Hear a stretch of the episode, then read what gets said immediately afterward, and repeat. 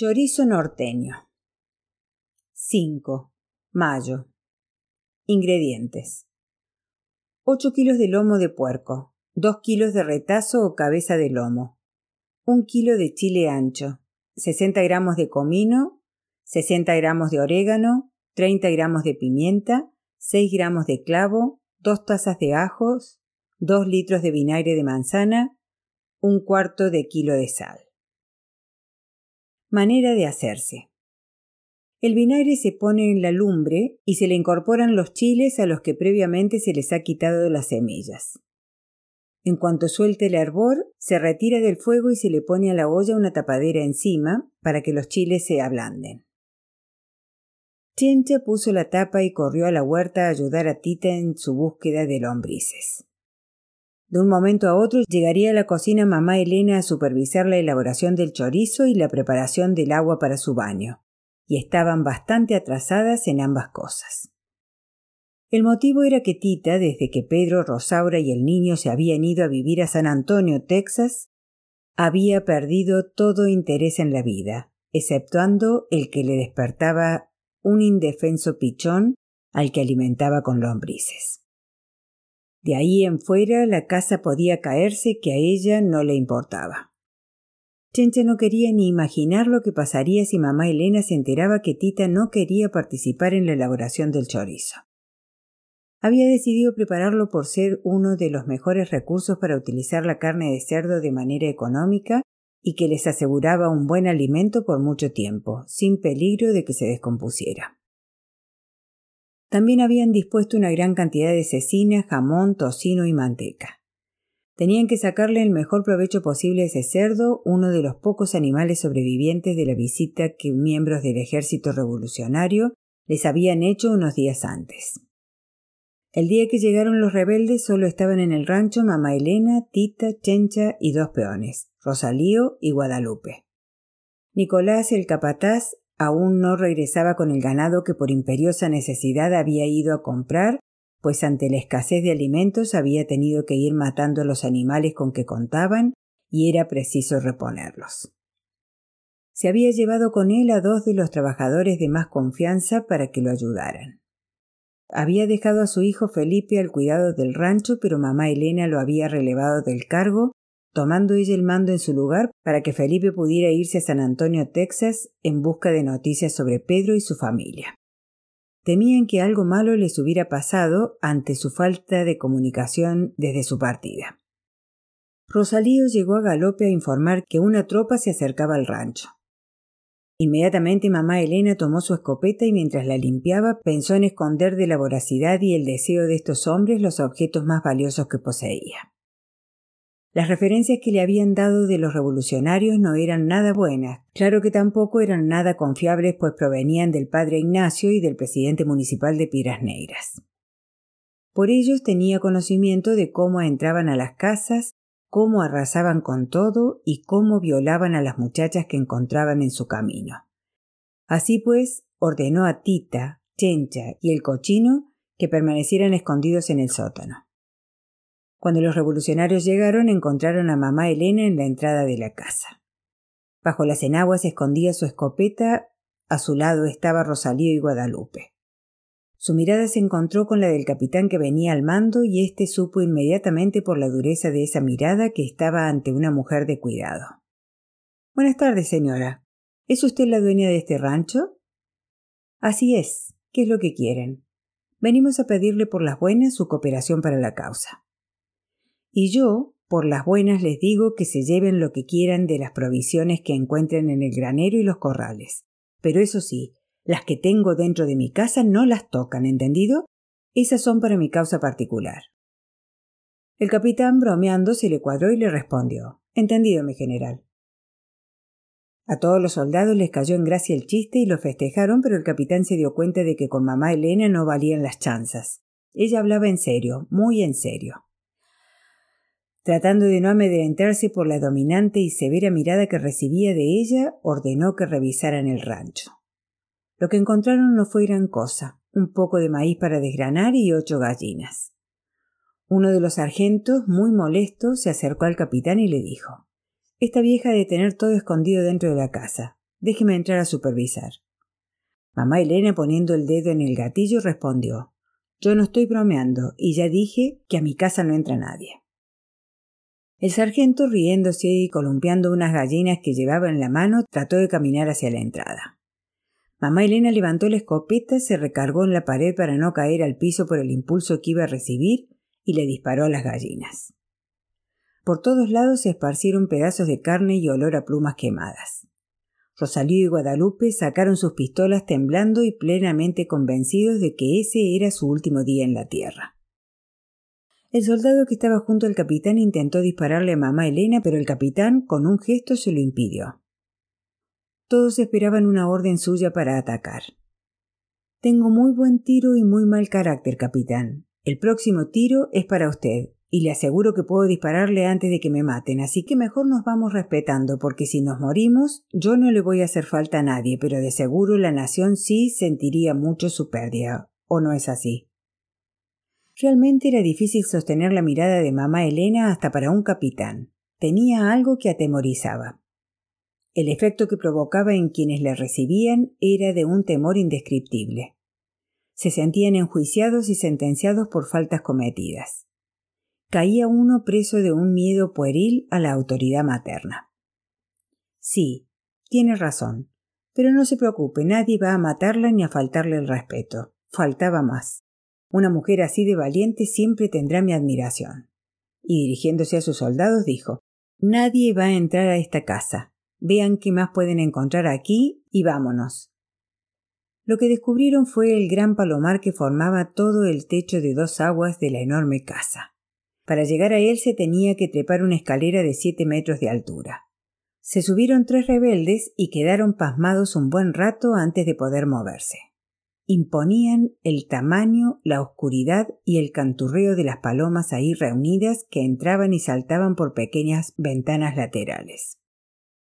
Cerraron la puerta y las ventanas para que ninguno pudiera escapar y se dedicaron a atrapar pichones y palomas juntaron tal cantidad que pudieron alimentar a todo el batallón por una semana. Antes de retirarse, el capitán recorrió a caballo el patio trasero. Inhaló profundamente el indeleble olor a rosas que aún permanecía en ese lugar. Cerró los ojos y así permaneció un buen rato. Regresando al lado de mamá Elena, le preguntó Tengo entendido que tiene tres hijas. ¿Dónde están? La mayor y la menor viven en Estados Unidos. La otra murió. La noticia pareció conmover al capitán. Con voz apenas perceptible respondió Es una lástima, una verdadera lástima. Se despidió de mamá Elena con una reverencia. Se fueron tranquilamente tal y como vinieron y mamá Elena quedó muy desconcertada ante la actitud que habían tenido para con ella. No correspondía a la de los matones desalmados que esperaba. Desde ese día prefirió no opinar sobre los revolucionarios. De lo que nunca se enteró es de que ese era el mismo Juan Alejandres que meses antes se había llevado a su hija Gertrudis. Estaban a mano, pues el capitán también ignoró que en la parte trasera de la casa mamá Elena tenía enterradas en ceniza una gran cantidad de gallinas. Habían logrado matar a veinte antes de que ellos llegaran. Las gallinas se rellenan con granos de trigo o avena y con todo y plumas se meten dentro de una olla de barro barnizado. Con un lienzo se tapa bien la olla y de esta manera se puede conservar la carne en buen estado por más de una semana. Esta era una práctica común en el rancho desde tiempos remotos, cuando tenían que conservar los animales después de una cacería. Al salir de su escondite, lo primero que Tita extrañó fue el canturreo constante de las palomas, el cual, desde que nació, formaban parte de su cotidianidad.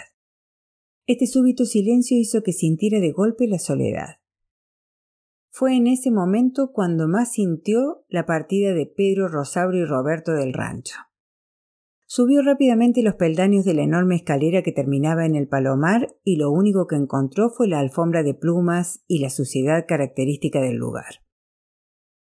El viento se colaba por la puerta abierta y levantaba algunas plumas que caían sobre una alfombra de silencio. De pronto escuchó un leve sonido.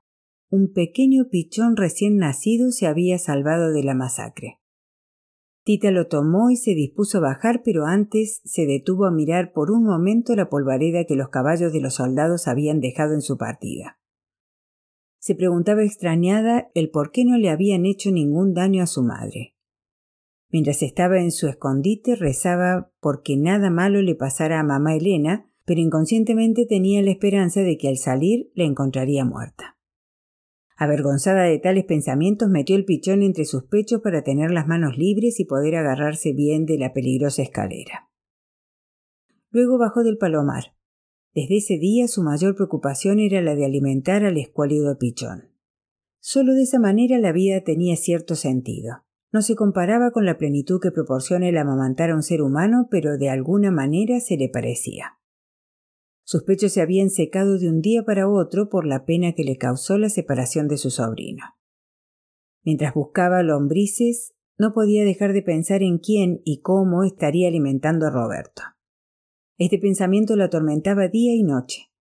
En todo el mes no había podido conciliar el sueño ni un instante. Su único logro durante ese período había sido el quintuplicar el tamaño de su enorme colcha. Chencha llegó a sacarla de sus pensamientos de conmiseración y se la llevó a empujones a la cocina. La sentó frente al metate y la puso a moler las especies junto con los chiles. Para que se facilite esta operación es bueno poner de vez en cuando unos chorritos de vinagre mientras se muele.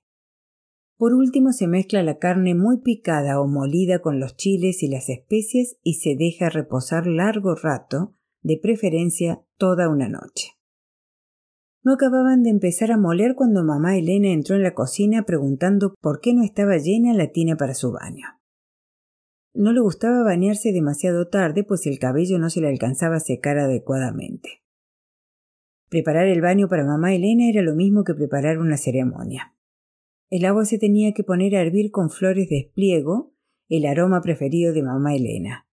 Después se pasaba la decocción por un limpio y se le añadían unas gotitas de aguardiente. Por último, había que llevar una tras otra cubetas con esta agua caliente hasta el cuarto oscuro. Un pequeño cuarto que estaba al final de la casa junto a la cocina. Este cuarto, como su nombre lo indica, no recibía rayos de luz alguno, pues carecía de ventanas. Solo tenía una angosta puerta. Dentro, a mitad del cuarto, se encontraba una gran tina donde se depositaba el agua. Junto a ella, en una vasija de peltre, se ponía agua con shishi para el lavado del pelo de mamá Elena. Solo Tita, cuya misión era la de atenderla hasta su muerte, era la única que podía estar presente en el ritual y ver a su madre desnuda. Nadie más. Por eso se había construido este cuarto a prueba de mirones. Tita le tenía que lavar a su madre primero el cuerpo, luego el cabello y por último la dejaba unos momentos descansando, gozando del agua mientras ella planchaba la ropa que se pondría mamá Elena al salir de la tina. A una orden de su madre, Tita le ayudaba a secarse y a ponerse lo más pronto posible la ropa bien caliente para evitar un resfrío. Después entreabría un milímetro la puerta para que el cuarto se fuera enfriando y el cuerpo de mamá Elena no sufriera un cambio brusco de temperatura. Mientras tanto le cepillaba el pelo alumbrada únicamente por el débil rayo de luz que se filtraba por la rendija de la puerta y que creaba un ambiente de sortilegio al revelar las formas caprichosas del vapor de agua.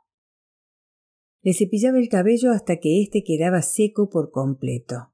Entonces le hacía una trenza y daba por terminada la liturgia. Tita siempre daba gracias a Dios de que su mamá solo se bañara una vez por semana porque si no su vida sería un verdadero calvario. En opinión de mamá Elena, con el baño pasaba lo mismo que con la comida. Por más que Tita se esforzaba, siempre cometía infinidad de errores. O la cabeza tenía una arruguita, o no estaba suficientemente caliente el agua, o la raya de la trenza estaba chueca. En fin, parecía que la única virtud de mamá Elena era la de encontrar defectos.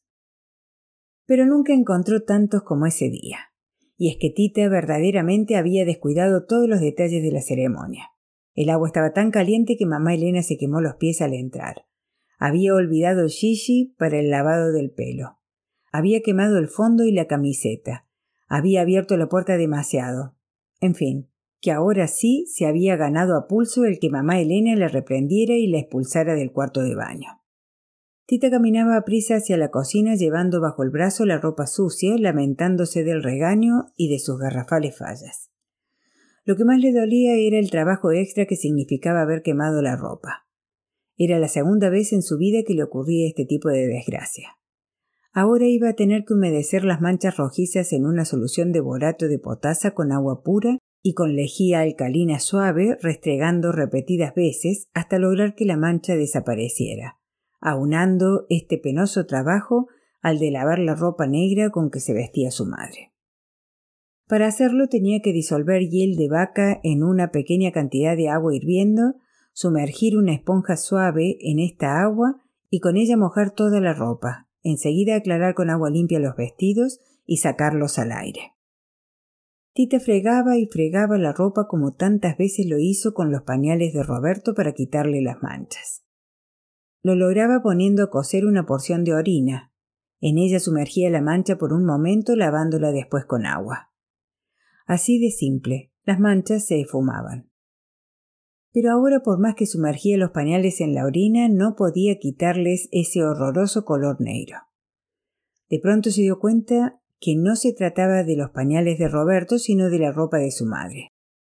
La había estado sumergiendo en la basinica que desde la mañana había dejado olvidada sin lavar junto al fregadero. Apenada se dispuso a corregir su fallo. Ya instalada en la cocina, Tita se propuso poner más atención en lo que hacía. Tenía que poner coto a los recuerdos que la atormentaban o la furia de mamá Elena podría estallar de un momento a otro. Desde que empezó a preparar el baño de mamá Elena, dejó reposando el chorizo, por tanto ya había pasado tiempo suficiente como para proceder a rellenar las tripas. Tienen que ser tripas de res, limpias y curadas. Para rellenarlas se utiliza un embudo. Se atan muy bien a distancias de cuatro dedos y se pican con una aguja para que salga el aire, que es lo que puede perjudicar el chorizo.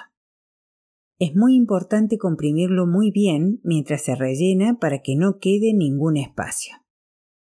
Por más empeño que Tita ponía en evitar que los recuerdos acudieran a ella y la hicieran cometer más errores, no pudo evitarlos al tener en las manos un trozo grande de chorizo y rememorar la noche de verano en que todos salieron a dormir al patio. En la época de canícula se colgaban en el patio grandes hamacas, pues el calor se hacía insoportable. En una mesa se ponía una tinaja con hielo y dentro se colocaba una sandía partida por si alguien a medianoche se levantaba acalorado con deseos de refrescarse comiendo una rebanada. Mamá Elena era especialista en partir sandía. Tomando un cuchillo filoso encajaba la punta de tal manera que sólo penetraba hasta donde terminaba la parte verde de la cáscara dejando sin tocar el corazón de la sandía. Hacía varios cortes en la cáscara de una perfección matemática, tal que cuando terminaba tomaba entre sus manos la sandía y le daba un solo golpe sobre una piedra, pero en el lugar exacto, y mágicamente la cáscara de la sandía se abría como pétalos en flor, quedando sobre la mesa el corazón intacto. Indudablemente tratándose de partir, desmantelar, desmembrar, desolar, destetar, desjarretar, desbaratar o desmadrar algo, mamá Elena era una maestra. Desde que mamá Elena murió nunca nadie ha podido realizar esa proeza con la sandía. Tita escuchó desde su hamaca cómo alguien se había levantado a comer un pedazo de sandía. A ella le habían despertado las ganas de ir al baño. Todo el día había tomado cerveza, no para aminorar el calor, sino para tener más leche para amamantar a su sobrino. Este dormía apaciblemente junto a su hermana. Se levantó a tientas, no podía distinguir nada. Era una noche de completa oscuridad. Se fue caminando hacia el baño tratando de recordar dónde estaban las hamacas. No quería tropezar con nadie. Pedro, sentado en su hamaca, comía su sandía y pensaba en Tita. Su cercanía le producía una gran agitación. No podía dormir imaginándola ahí a unos pasos de él, y de mamá Elena, por supuesto. Su respiración se detuvo unos instantes al escuchar el sonido de unos pasos en las tinieblas. Tenía que tratarse de Tita, la fragancia peculiar que se esparció por el aire entre jazmín y olores de la cocina solo podía pertenecerle a ella. Por un momento pensó que Tita se había levantado para buscarlo. El ruido de sus pasos acercándose a él se confundían con el de su corazón que latía violentamente. Se alejaban en dirección al baño. Pedro se levantó como un felino y sin hacer ruido la alcanzó. Tita se sorprendió al sentir que alguien la jalaba y le tapaba la boca, pero inmediatamente se dio cuenta de a quién pertenecía esa mano y permitió sin ninguna resistencia que la mano se deslizara primero por su cuello hasta sus senos y después en un reconocimiento total por todo su cuerpo. Mientras recibía un beso en la boca, la mano de Pedro tomando la suya la invitó a recorrerle el cuerpo. Tita tímidamente palpó los duros músculos de los brazos y el pecho de Pedro. Más abajo, un tizón encendido que palpitaba bajo la ropa. Asustada retiró la mano no por el descubrimiento, sino por un grito de mamá Elena. Tita, ¿dónde estás? Aquí, mami, vine al baño. Temerosa de que su madre sospechara algo, Tita regresó rápidamente y pasó una noche de tortura aguantando las ganas de orinar acompañada de otra sensación parecida. Pero de nada sirvió su sacrificio. Al día siguiente, mamá Elena, que por un tiempo parecía haber cambiado de opinión en cuanto a que Pedro y Rosaura se fueran a vivir a San Antonio, Texas, aceleró la partida y en tres días más logró que se fueran del rancho. La entrada de mamá Elena a la cocina ahuyentó sus recuerdos. Tita dejó caer el chorizo entre sus manos. Sospechaba que su madre podía leerle el pensamiento. Tras ella entró Chencha llorando desconsoladamente. No llores, niña. Me choca verte llorar. ¿Qué es lo que te pasa? Es que el Felipe ya está aquí y dice que si peteateó. ¿Qué dices? ¿Quién se murió? Pues el niño. ¿Cuál niño? Pues cuál iba a ser, po. Su nieto. Todo lo que comía le caía mal y pues si petateó. Tita sintió en su cabeza un trastero cayéndose. Después del golpe el sonido de una vajilla rota en mil pedazos. Como impelida por un resorte se levantó. Siéntate a trabajar, y no quiero lágrimas. Pobre criatura. Espero que el Señor lo tenga en su gloria, pero no podemos dejar que la tristeza nos gane. Hay mucho que hacer. Primero terminas y luego haces lo que quieres, menos llorar. ¿Me oíste? Tita sintió que una violenta agitación se posesionaba de su ser. Enfrentó firmemente la mirada de su madre mientras acariciaba el chorizo y después, en lugar de obedecerle, tomó todos los chorizos que encontró y los partió en pedazos gritando enloquecida. Mire lo que hago con sus órdenes. Ya me cansé, ya me cansé de obedecerle. Mamá Elena se acercó con una cuchara de madera y le cruzó la cara con ella. Usted es la culpable de la muerte de Roberto, le gritó Tita fuera de sí y salió corriendo secándose la sangre que le escurría de la nariz. Tomó al pichón, la cubeta de lombrices y se subió al palomar. Mamá Elena ordenó que quitaran la escalera y que la dejaran pasar toda la noche ahí. Mamá Elena y Chencha terminaron en silencio de rellenar los chorizos. Con lo perfeccionista que era mamá Elena y el cuidado que siempre ponía para que no quedara aire dentro de los chorizos, fue verdaderamente inexplicable para todos que una semana después se encontraran los chorizos invadidos de gusanos en la bodega donde los había puesto a secar. A la mañana siguiente mandó que Chencha bajara a Tita. Mamá Elena no podía hacerlo pues solo había una cosa que temía en la vida y era el miedo a las alturas. No soportaba ni el pensamiento de tener que subir por la escalera, que medía siete metros, y abrir hacia afuera la pequeña puerta para poder entrar. Por lo tanto le convenía fingir más orgullo del que tenía y mandar a otra persona para que bajara a Tita, aunque ganas no le faltaban de subir personalmente y bajarla arrastrándola de los cabellos. Chencha le encontró con el pichón en las manos. Tita parecía no darse cuenta de que estaba muerto. Intentaba darle de comer más lombrices. El pobre tal vez murió de indigestión porque Tita le dio demasiadas. Tita tenía la mirada perdida y miraba a Chencha como si fuera la primera vez que la viera en su vida. Chencha bajó diciendo que Tita estaba como loca y que no quería abandonar el palomar. Muy bien, si está como loca va a ir a dar al manicomio. En esta casa no hay lugar para dementes. Y efectivamente, de inmediato mandó a Felipe a por el doctor Brown para que se llevara a Tita a un manicomio. El doctor llegó, escuchó la versión de la historia de parte de mamá Elena y se dispuso a subir al palomar. Encontró a Tita desnuda con la nariz rota y llena de suciedad de palomas por todo el cuerpo. Algunas plumas se le habían pegado en la piel y el pelo. En cuanto vio al doctor, corrió a un rincón y se puso en posición fetal. Nadie supo qué le dijo el doctor Brown durante las horas que pasó con ella, pero al atardecer bajó con Tita ya vestida, la subió a su carretela y se la llevó. Chencha, corriendo y llorando a su lado, apenas alcanzó a ponerle a Tita en los hombros la enorme colcha que había tejido en sus interminables noches de insomnio. Era tan grande y pesada que no cupo dentro del carruaje.